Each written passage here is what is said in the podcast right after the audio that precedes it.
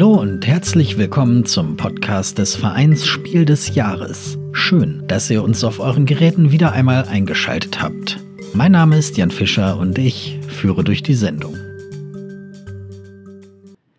Die Zahlen, das kann man nicht anders sagen, sehen nicht gut aus. Die Jury Spiel des Jahres hat seit 1979 insgesamt 776 Spiele ausgezeichnet, nominiert oder empfohlen.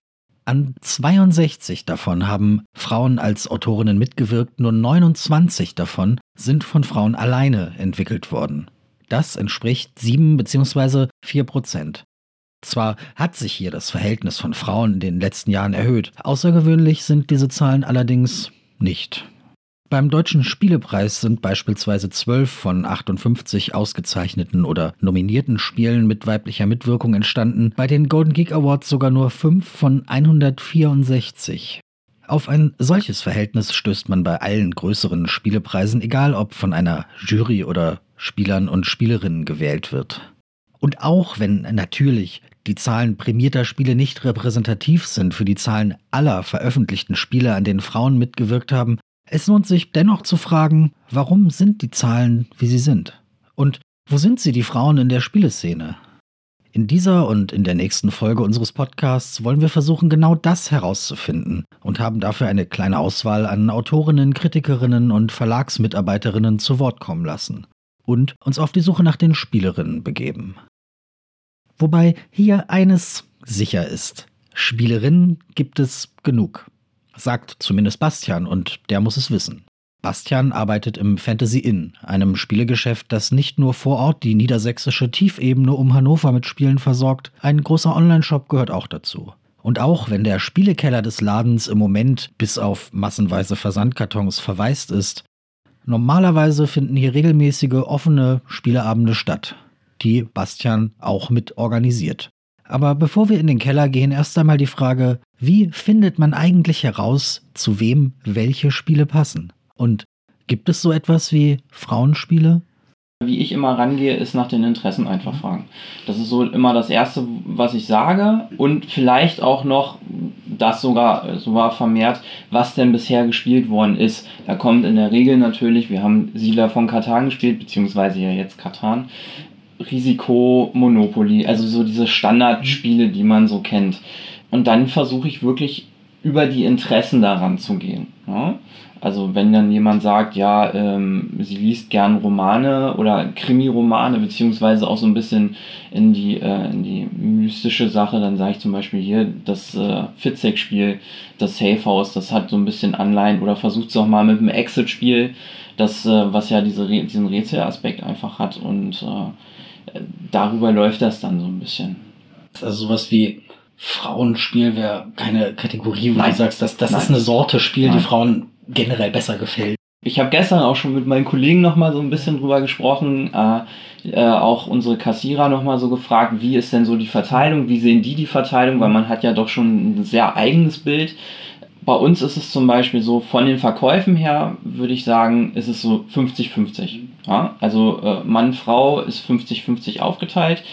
Wobei man da sagen muss, der weibliche Anteil kauft dann eher so die Familien- und Fun-Spiele und der männliche Anteil ist dann eher wirklich bei den Kinderspielen. Es gibt natürlich auch immer die Ausnahmen, aber im Grundsatz ist es tatsächlich so, dass, äh, dass da schon äh, so die Aufteilung jedenfalls bei uns ist. Wie es bei anderen Läden ist, ist natürlich nochmal eine andere Geschichte. Ne? Wenn ihr hier Spieleabende habt, wie ist da so die, wie ist da die Verteilung? Bei unseren Spielerabenden, es kommen natürlich viele Pärchen. Das muss man halt immer auch dazu sagen. Das ist auch bei den Verkäufen so. Es ist meistens eher so ein Pärchending. Mhm. Aber da ist es auch wirklich bunt gemischt. Also ein bisschen höherer männlicher Anteil, das muss man schon sagen. Aber in der Regel hat man auch sehr viele Frauen dann einfach da. Witzigerweise, da ist meistens die Initialzündung auch von der, geht von der Frau aus von wegen, hier Schatz, lass uns mal da hingehen, die zeigen Spiele. Was für Spielabende macht ihr? Also ihr werdet ja wahrscheinlich was gesagt, ihr macht Pokémon, Yu-Gi-Oh! Genau. Äh, Turniere, ihr macht wahrscheinlich einfach unterschiedliche. Äh, genau, wir machen verschiedene Events, sage ich mal.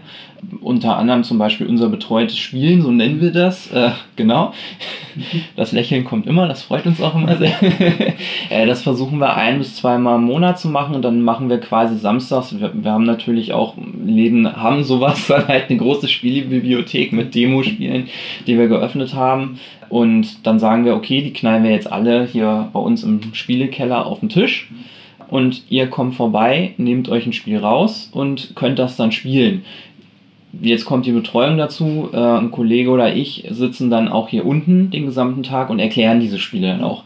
Es gibt aber auch zum Beispiel äh, verlagsspezifische Tage, wo man dann sagt, okay, heute machen wir nur Pegasus, heute machen wir nur Asmodee, heute machen wir nur Amigo. Es gab in der Vergangenheit auch zum Beispiel so Abende äh, oder Tage, wo ich gesagt habe, okay, wir nehmen jetzt drei Exit-Spiele, wo wir, wo wir dann gesagt haben, okay, ihr könnt jetzt einmalig eins dieser Spiele äh, bei uns spielen mit so ein bisschen Soundtrack und so ein bisschen äh, nebenher, dass man hier vielleicht noch in den Räumen irgendwas versteckt oder so. Also so, so, so einen kleinen Exit, äh, zwei Stunden Exit-Tag macht. Mhm. Äh, so eine Events machen wir auch. Äh, sonst geht es halt auch noch ums Rollenspiel, Pen and Paper und Co. Na, so eine Tage gibt es halt auch noch. Aber und auch da würdest du sagen, es ist bunt gemischt. Also ich versuche jetzt gerade so ein ja. bisschen, so ein bisschen ja. auf äh, also, äh, so ein bisschen zu schauen, ob man Genres vielleicht differenzieren kann. Die Tage sind bunt gemischt. Also zum Bereich Pen and Paper würde ich zum Beispiel sagen, ja, es ist eher in männlicher Hand, mhm. wobei da kann man schon sagen, dass Frauen das immer mehr und mehr für sich entdecken. Mhm. Also wir merken immer mehr und mehr Zuwachs, was, äh, was, was aus der weiblichen Richtung kommt, was wir auch sehr cool finden weil es ist einfach schön, auch so eine bunt gemischte Gruppe. Ich habe gestern mit einem Kollegen noch gesprochen und er meinte, mit Frauenspielen im Pen and Paper mit Frauenspielen ist unglaublich cool, weil die haben meistens mehr Fantasie und bringen mehr rein. Durch äh, Stranger Things zum Beispiel oder auch so Big Bang Theory, also durch diese ganzen TV-Sendungen, Netflix-Sendungen, äh, ist das Thema ein bisschen aufgelockert worden. Ne? Und auch D&D in Amerika, dass die Leute wirklich sagen, okay, ich habe das jetzt in dieser Show gesehen, ich möchte das jetzt auch spielen. Das, das ist wirklich häufig vorgekommen. Also das hat, hat das ganze Thema äh, äh, Rollenspiel auf jeden Fall sehr gepusht. Den letzten Rollenspieltag, den wir hatten, ein Kollege von mir hat eine Gruppe gehabt, ich habe eine Gruppe gehabt und äh, dann noch zwei äh, Kunden von uns, die hier geleitet haben. Also wir haben vier Rollenspieler an dem Tag gehabt äh, und ich hatte eine Vierergruppe, zwei davon waren Frauen, der Kollege hatte eine Sechsergruppe, da waren vier Stück von Frauen mhm. und bei den anderen Gruppen waren auch bunt verteilt. Also da waren es tatsächlich mehr Männer als Frauen, aber es war schon sehr ausgeglichen von der Spieleranzahl. Also das Einzige, wo ich sage, dass es in Männerhand ist Tabletop. Mhm. Ne? Also Warhammer, Warhammer 40k. Äh, da, da, das ist äh, gefühlt 90% sind da Männer. Du hast, hast gerade gesagt, bei äh, Pen Paper spielen Frauen anders als Männer. Ja. Also kannst du da. Sie schmücken das mehr aus. Schmücken das mehr Sie aus. schmücken das mehr aus und kommen halt tatsächlich äh, mit der ein oder anderen besseren Idee. Also ich habe im Moment eine Gruppe und äh, ich bin der Leiter und äh, da ist es halt wirklich so, dass von den weiblichen Parts teilweise so gute Ideen kommen und die so gut querdenken und sich da auch wirklich reinversetzen können, äh, dass das noch eine ganz andere Qualität hat. Also, habt ihr hier eigentlich was mit dem Online-Shop zu tun? Also macht ihr hier den Versand und sowas? Ja. Habt ihr da, wisst ihr da, wie der Anteil von Frauen, Männern ist äh, im Online-Shop? ja. Online finde ich es allerdings immer eher schwierig zu beurteilen, mhm. weil da ist es dann so, Petra Mustermann bestellt, mhm. Max Mustermann bezahlt. Äh, da ist es dann schwierig zu sagen, obwohl ich auch davon ausgehe, dass das auch sehr ausgeglichen ist. Was man merkt, ist tatsächlich so Weihnachtszeit, Osterzeit, also die Zeiten, wo es, wo es Geschenke gibt, bestellen vorrangig Frauen. Wie, wie ist denn euer, wie ist denn der Online-Shop sortiert? Also ich habe hab mich ein bisschen umgeguckt, mhm. aber ähm, ich habe es jetzt gerade nicht mehr so ganz im Kopf. Mhm. Wie, wie, wie finde ich denn da ein Spiel? Im Normalfall geht man dann in Gesellschaftsspiele rein, wenn man jetzt zum Beispiel ein Gesellschaftsspiel sucht. Äh, und da gibt es dann halt verschiedene Unterkategorien, zum Beispiel Strategie, mhm. Kooperativ, äh, Fantasy, Fun-Spiele in diesen Formen ist das halt unterteilt. Also aber auch da spielt, spielt irgendwie Geschlecht keine, keine Rolle. Also klar, Spiele für Frauen wäre auch eine bekloppte Shop-Kategorie. Ja. Ne? Also, ja. ja. es ist halt, es ist halt wirklich so, ich denke, dieses Thema Spielen ist ein universales. Äh, da ist Geschlecht oder sonst was, eigentlich spielt das keine Rolle. Weil äh, bei Spielen sucht man ein bisschen nach Themengebieten. Also es gibt zum Beispiel das Spiel Flügelschlag, mhm. das sehr, sehr gut ist. Ähm, wo ich aber zum Beispiel sage, ich möchte das, also ich habe das einmal gespielt, fand, fand das Thema aber für mich nicht ansprechend. Und deswegen spiele ich das Spiel halt nicht. Andererseits gehe ich dann halt vielleicht zu einem Spiel, was nicht so beliebt ist, äh, aber das spiele ich dann. Äh, wenn ich in meinem Freundeskreis zum Beispiel schaue, viele Pärchen halt, da wird exzessiv gespielt. Und zwar von, aus beiden Richtungen. Also der männliche Part als auch der weibliche Part, auch der Part dazwischen. Da wird, da wird halt alles bunt gespielt und auch alles äh, je nach Interessensgebiet natürlich. Deswegen ist beim Verkauf, stelle ich diese Frage einfach. Ja. Was interessiert dich? Ja. Äh, weil da kann man halt schon ein bisschen ableiten, hey, der möchte vielleicht eher das Spiel oder eher das Spiel. Es gibt hier natürlich zwangsläufig ein Problem, das nicht nur Bastian, sondern auch die anderen Interviewpartnerinnen immer wieder ansprechen.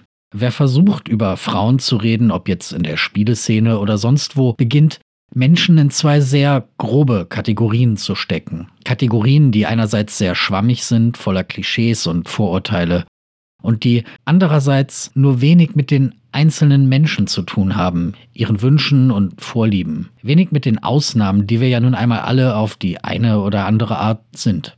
Oder anders gesagt, ein Mensch kann schlecht für alle Menschen sprechen, aber zumindest Anhaltspunkte liefern. Wo sind sie also, die Frauen in der Spieleszene? Wie geht es ihnen?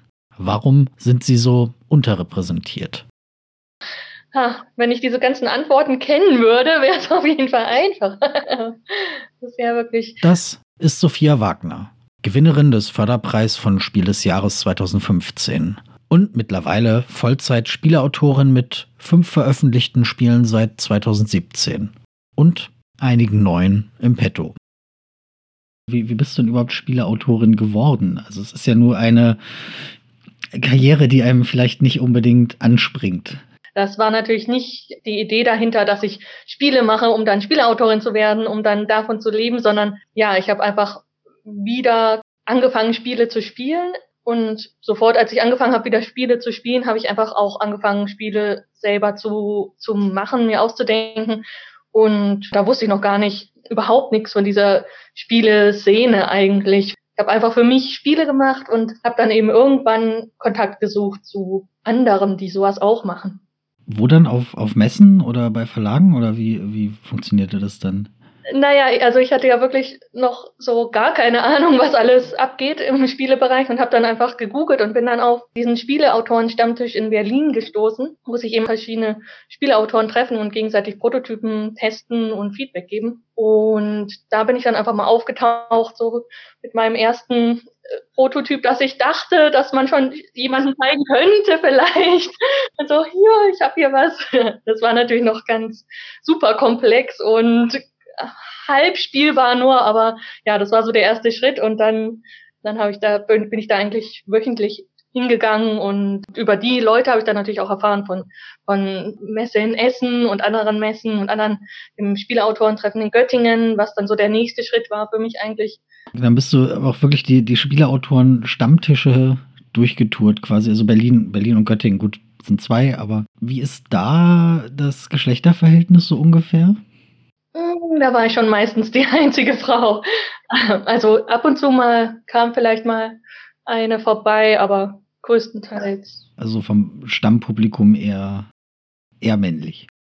Aber äh, ich habe das Gefühl, am Ende kamen dann vielleicht ein paar öfters mal ein paar mehr auch hin. Also es geht, geht jetzt auch gar nicht großartig darum, irgendwen irgendwie zu kritisieren, sondern einfach, also es ist es ist, so, es ist ja sowieso schwierig. Ne? Also alle Menschen, mit denen ich spreche, sagen, ja, hm, das sind so komische generelle Kategorien, damit kann man eigentlich auch überhaupt nicht arbeiten. Ja, für mich ist es eben auch ein bisschen komisch. Ne? Ähm, ich habe eben nur meine Perspektive, meine Erfahrung und dann von mir nach außen zu treten und zu sagen, wie ist es denn für die Frauen generell? Oder wäre es in Situationen anders, wenn ich ein Mann wäre? Das ist äh, einfach super schwierig. Ne? Wenn du ein Spiel entwickelst, hast du bestimmte Personengruppen, mal ganz allgemein gesprochen, im Kopf, die das spielen könnten oder kommt das erst später? Ist das dann eher Verlagssache oder wie? Inzwischen habe ich die auf jeden Fall schon sehr im Kopf. Am Anfang hatte ich die nicht im Kopf, da habe ich einfach gemacht, was einfach mir Spaß macht. Ja, das war ein abgefahrenes, komplexes Zeug.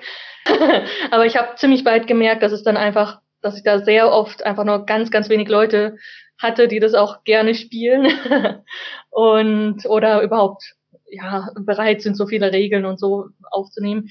Und inzwischen ist es einfach durch die ganze Erfahrung, die ich jetzt habe. Ich habe jetzt schon, ja, ich habe diese die Veröffentlichung ist ja ein ganz, ganz, ganz kleiner Teil von Spielen, die ich gemacht habe.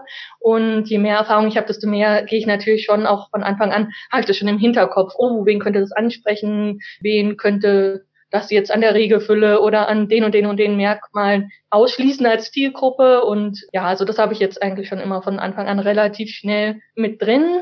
Wobei manchmal habe ich auch einfach wie eine Grundidee zu einem Mechanismus und leg einfach los und gucke dann, ah, wo könnte das eigentlich hingehen? Was für Kategorien spielen da, spielen dabei eine Rolle? Also ich will natürlich auf irgendwie Männer, Frauen hinaus. Spiel, spielt das eine Rolle oder ist es eher Alter oder was, was, was wäre da, was wäre da so eine, so eine Kategorie von Menschen, die du im Kopf hast? Da ich auch, ich persönlich ganz viele unterschiedliche Spiele richtig gern spiele, mache ich einfach auch ganz viele unterschiedliche Arten von Spielen. Und ich habe jetzt eigentlich dann nicht äh, explizit Frauen im Kopf oder Männer, sondern eher wirklich Alter und geht es eher in Kennerspielrichtung oder in Kinderspielrichtung so, also von der Komplexität her. Was mir ein bisschen auffällt, wenn ich komplexere Spiele mache oder die ich mag, dass ich gerne noch ein bisschen mehr so einen, ich sag jetzt mal so ein Spiel auf zwischenmenschlicher Ebene mit reinbringe, die von von manchen, die komplexe Spiele spielen, gar nicht so gewollt ist, habe ich das Gefühl, von die, die gerne alles nur anhand dessen, was auf dem Brett zu sehen ist, analysieren wollen und dann spielen wollen, quasi die Strategie, weil ich es total mag, wenn noch irgendwie äh, ein bisschen mehr mit drin ist, uh, die anderen einschätzen, was wollen die vielleicht so. Also ich weiß nicht, ob es jetzt an Männer, Frauen liegt, aber ich habe so das Gefühl, das könnte vielleicht sowas sein, wenn du jetzt gerade explizit nach Unterschieden suchst. so diese ja, das habe hab ich tatsächlich oft auch gehört, mit, auch mit wieder sofort zurücknehmen und relativieren. Dass, also wenn du wirklich generell sprechen willst, dass, dass es immer eher darum geht, dass Frauen vielleicht eher kooperativ und kommunikativ spielen, Männer vielleicht lieber so irgendwie taktisch und mathematisch. Wobei, ne, zu, zu jeder Regel, die man da aufstellt, kannst du natürlich auch tausend Ausnahmen sagen. Auf jeden Fall, ja. Da bin ich ja schon so ein Beispiel dafür. Ich, ich spiele auch total gern diese total, also ich, ja, wirklich jede Art von, auch bei den komplexen Spielen, die, die wirklich total abstraktes hin und her rechnen, sich rein vertiefen und genau das andere auch, also. Hast du jemals irgendwie das Gefühl gehabt, dass du, weil du vielleicht eine Frau bist, in der Szene nicht ernst genommen worden wärst oder anders angekommen bist als Männer vielleicht? Das ist einfach super schwierig, schwierig zu sagen, weil, also klar ist es so, wenn man dass man erstmal anders wahrgenommen wird, wenn man als eine Frau zu einem Tisch geht von zwölf Männern und sagt, hey, ich bin auch Spielautorin oder so. Klar, dann so alle, oh, hm. aber das ist jetzt nicht negativ, sondern es ist einfach, oh, okay, jetzt kommt meine Frau vorbei. genau, aber ähm, also ich habe das Gefühl, dass in der Szene es eher gutes Bewusstsein dafür gibt, dass es ähm, jetzt nicht so viele Frauen gibt, da gerade auch bei den Veröffentlichungen im Kennerspielbereich und so. Und dass aber auch viele ja nicht nur das Bewusstsein haben, sondern auch gerne hätten, dass sich das vielleicht ändert und das hinterfragen, so wie du jetzt auch durch den Podcast. genau, und ja, ich hinterfrage das natürlich auch, aber trotzdem, dass ich eine Frau bin, habe ich einfach die Antworten nicht so.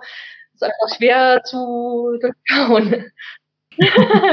nee, aber ansonsten würde ich jetzt nicht sagen, dass ich jetzt komplett gemerkt habe, ah, hier sind jetzt negative Reaktionen, weil ich eine Frau bin. Es gibt natürlich ganz viele Sachen, die man äh, die natürlich stattfinden, ohne dass es den Leuten natürlich bewusst ist und mir auch, ne? Also man verhält sich, vielleicht fühlen sich manche einfach erstmal ein klein bisschen unwohler oder sowas natürlich große Auswirkungen hat, wenn man, ich weiß auch nicht, mit einer mit, mit dem gleichen Geschlecht zu tun hat oder mit dem anderen oder wie auch immer. Aber sowas kann man jetzt nicht fassen. So, das mhm. kann ich jetzt nicht sehen. Oh, in diesem Moment liegt es jetzt da dran. Ja gut, klar, zumindest ist es halt eventuell anders behandelt, aber es ist ja, ist ja nun mal einfach so. Ja, unterschiedliche Menschen behandle ich halt unterschiedlich. So, das, das hängt ja auch nicht nur von Geschlecht ab, sondern. Das ist eins davon und es ist sicher nicht zu unterschätzen, was das für eine Auswirkung hat.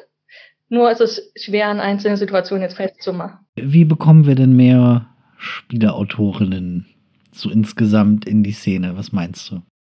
Also ich glaube, es ist schon gut, wenn man auch ein paar mehr einfach sieht, also die sichtbar gemacht werden, die schon Spielautorinnen sind. Ich weiß, ich habe mich total gefreut, als ich Inka Brandt dann irgendwann mal gesehen habe oder kennengelernt habe. Mm, und das wären ja jetzt inzwischen dann auch immer ein bisschen mehr, ne? Also das könnte einfach helfen, dass man einfach erstmal auf die Idee kommt, uh, ich könnte ja auch Spielautorin sein, ich könnte es ja wirklich mal versuchen. Weil, also ich erinnere mich in paar Bereichen meines Lebens, so als ich aufgewachsen bin, habe ich einfach verschiedene Jobs oder Positionen, wo jetzt ich immer nur Männer kannte, habe ich gar nicht, ich bin gar nicht drauf gekommen, dass ich das auch machen könnte. Und das wäre schon mal ein Schritt oder ist schon ein Schritt, den wir ja machen. Soweit Spieleautorin Sophia Wagner. Wenn man nach Spieleautorinnen Ausschau hält, die gerade im deutschsprachigen Raum diesen Beruf vorleben, dann gibt es einen Namen, an dem man kaum vorbeikommt. Inka Brandt. Zusammen mit ihrem Mann Markus gestaltet sie nicht nur die erfolgreiche Reihe der Exit-Spiele, sondern auch viele andere Spiele zwischen Kenner- und Kinderspiel, die regelmäßig nicht nur auf den Nominierungs-, Empfehlungs- oder Gewinnerlisten vom Spiel des Jahres auftauchen. Inka Brandt ist seit vielen Jahren ein fester Bestandteil der deutschsprachigen und internationalen Spieleszene. Wir haben sie angerufen.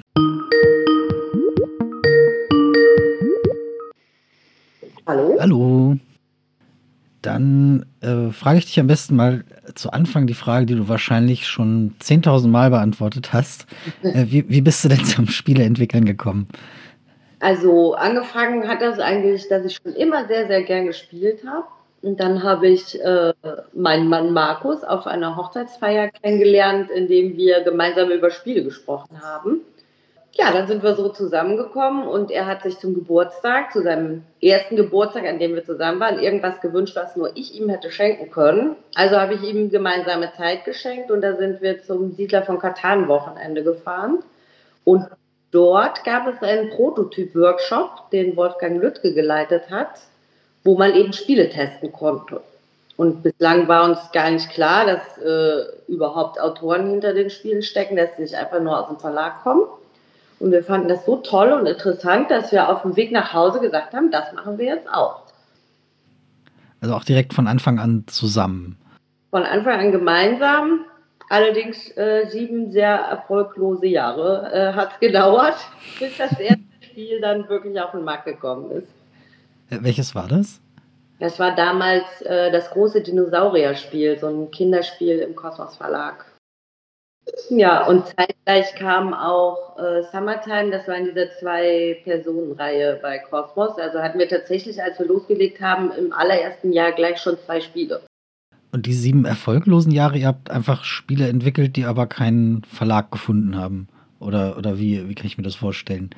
Also im Grunde hatten wir ja den äh, Wolfgang Lüttke, der immer noch Redakteur bei Cosmos ist, kennengelernt und haben immer nur dem unsere Spielideen gezeigt haben die gar keinen anderen Verlagen vorgestellt. Und der hat uns immer motiviert und hat immer gesagt, den sind super, aber es passt halt noch nicht ganz und hat uns irgendwie immer bei der Stange gehalten, so dass wir, es war ja ein Hobby, Spiele erfinden, äh, hat damals schon total viel Spaß gemacht und deshalb haben wir es immer weitergemacht. Das war ja nicht verbissen. Wir hatten einfach nur immer den Traum, irgendwann mal ein Spiel von uns im Laden zu sehen. Das war eben der große Traum, dass es jetzt dahin geführt hat, wo es hingeführt hat. Das war nie der Plan. Aber ihr, ihr könnt beide Vollzeit davon leben auch, also habt, oder habt ihr, habt ihr auch andere Jobs? Wir könnten, aber Markus ist äh, Versicherungskaufmann und der äh, geht immer noch in seine Versicherungsagentur arbeiten, weil er es eben auch gerne macht. Äh, hat gerne äh, ein paar Kollegen und arbeitet äh, gerne mit Menschen auch. Und er hat aber allerdings schon ziemlich zurückgeschraubt. Also der ist zwei Tage die Woche komplett zu Hause für Spiele entwickeln und geht eben drei Tage ins Büro. Und ihr habt Kinder, ein Kind? Wir haben zwei. Zwei Kinder. Kinder in Anführungsstrichen. Unsere Kleine wird nächste Woche 18. Also sind schon sehr groß jetzt mittlerweile. Also die, die Frage zielt so ein bisschen darauf ab, wie, wie euer Zusammenspiel funktioniert, weil es halt schwierig ist, auf Kinder aufzupassen und gleichzeitig irgendwie gemeinsam zu entwickeln. Da, da frage ich mich, wie das bei euch so organisiert ist oder war, wenn äh, jetzt eine 18 ist, geht das natürlich.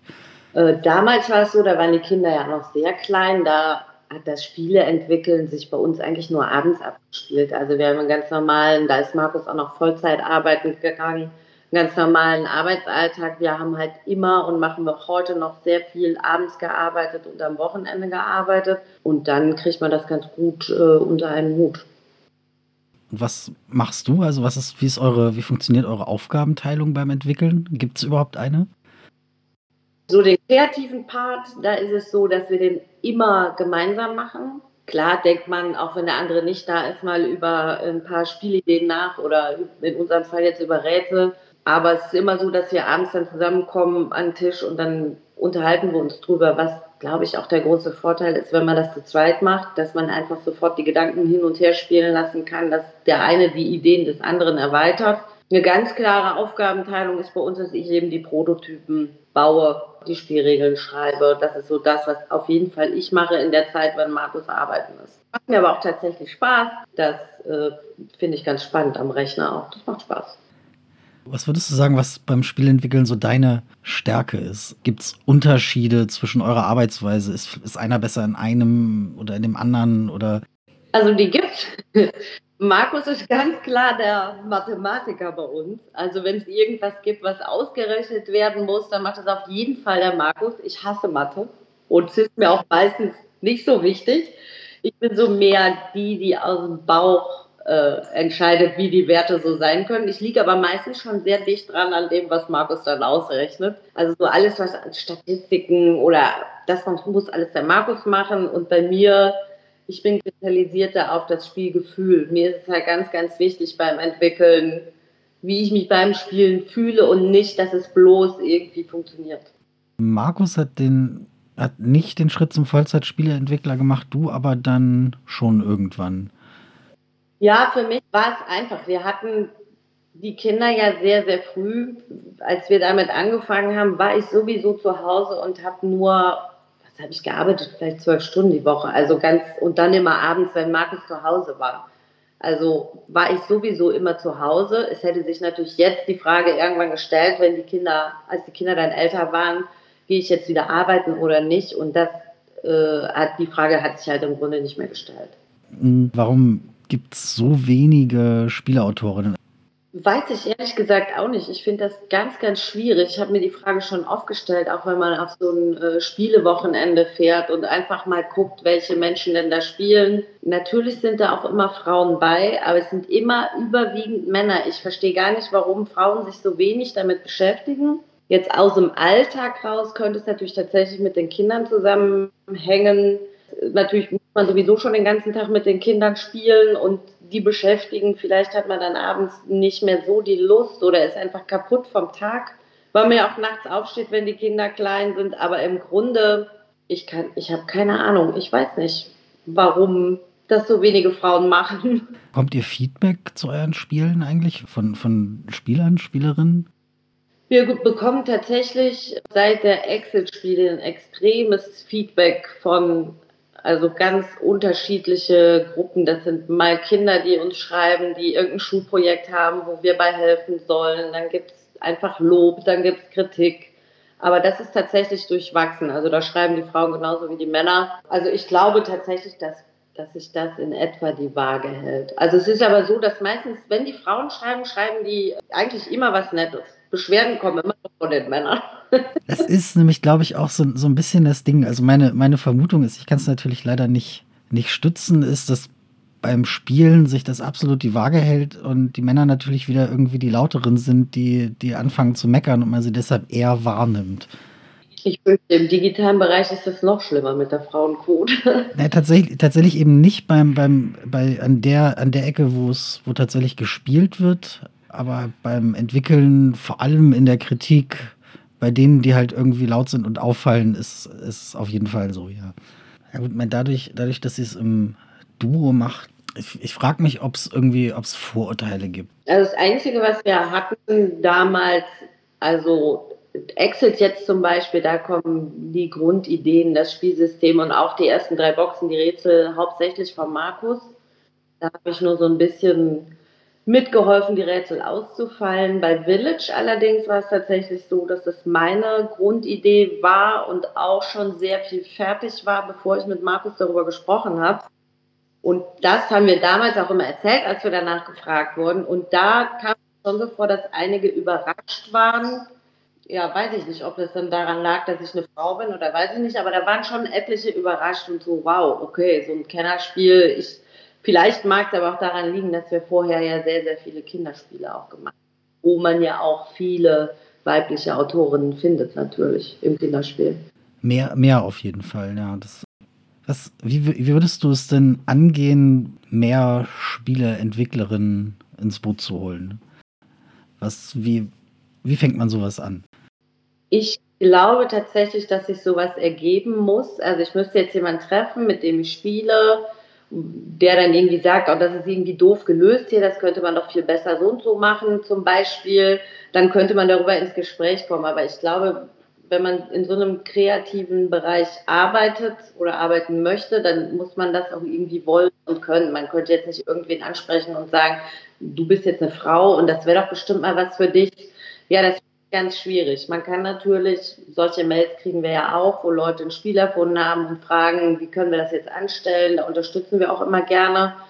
Aber am Ende ist es halt und bleibt es schwierig. Man kann ja eigentlich nur reagieren, wenn man angesprochen wird, weil das muss man schon wirklich wollen. Und ich glaube auch, wenn man Spiele erfinden will, muss man sehr, sehr gerne spielen und auch viel gespielt haben und viel kennen, damit man viele Mechanismen kennt. Also ich glaube, so jemanden da rein drücken wird schwierig. Was hättest du dir gewünscht am Anfang vielleicht?